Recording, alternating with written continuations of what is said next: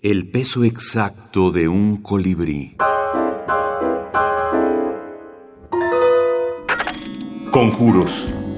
Felipe Garrido. Conjuro.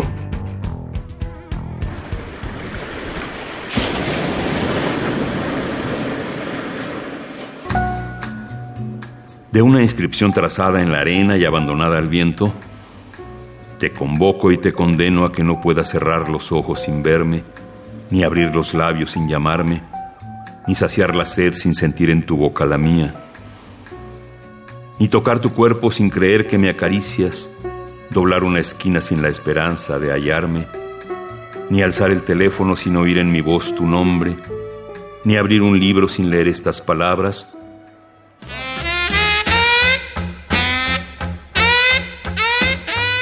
porque el único amor que me hace falta es el tuyo. Y lo necesito de esta manera desmesurada, en que yo te...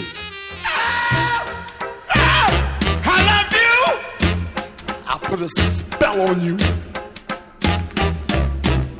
because you're mine.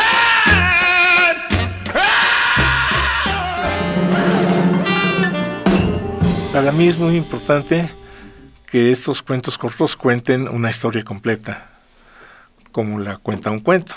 Uno, lo- el desbarrancadero que yo veo para la- los textos tan breves es el de llegar a la mera ocurrencia y que de pronto una, una ocurrencia, una frase ingeniosa, se haga pasar como, como un cuento.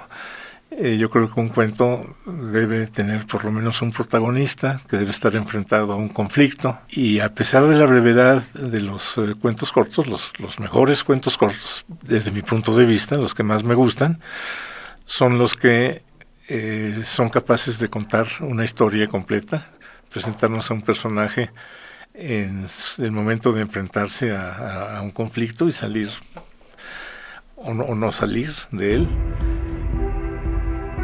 Felipe Garrido. Conjuros. Grupo Editorial Malpaso 2011.